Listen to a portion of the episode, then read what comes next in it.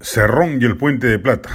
La ya explícita ruptura de Vladimir Cerrón con el gobierno de Castillo y el gabinete Vázquez, a los que tilda de derechistas y caviares, le abre al presidente una ventana de oportunidad que debiera capitalizar. De hecho, son importantes los votos cerronistas en el Congreso. En principio son 18 pero en los hechos deben ser menos. Tanto Dina Boluarte como Betsy Chávez ya tenían juego propio e influencia en esa bancada, de modo que lo más probable es que los votos serronistas duros se reduzcan a 8 o 10.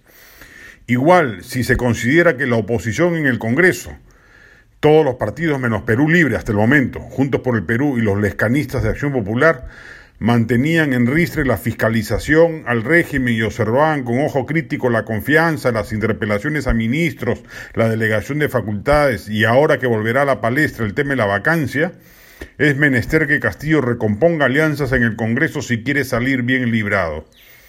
La única carta de cambio que parece razonable es la de la Asamblea Constituyente. El puente de plata que el centro le debería anteponer al régimen en este momento de debilidad es que lo apoyarán siempre y cuando descarte, esa tesis corporativista que destruiría el modelo económico y la democracia.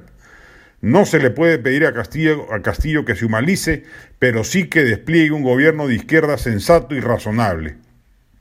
De otro modo, el riesgo de un recorte anticipado del mandato presidencial está a la vuelta de la esquina.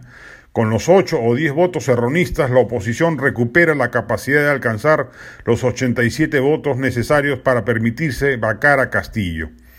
Si el presidente, como ha demostrado, es pragmático y no se guía por anteojeras ideológicas como las que caracterizan al ala magisterial maoísta y al ala serronista leninista, podrá entender que el camino expedito para seguir ejecutando una, una agenda de izquierda sin sobresaltos pasa por descartar la zozobra permanente que generaría en el país la necia insistencia en tratar de cambiar la Carta Magna.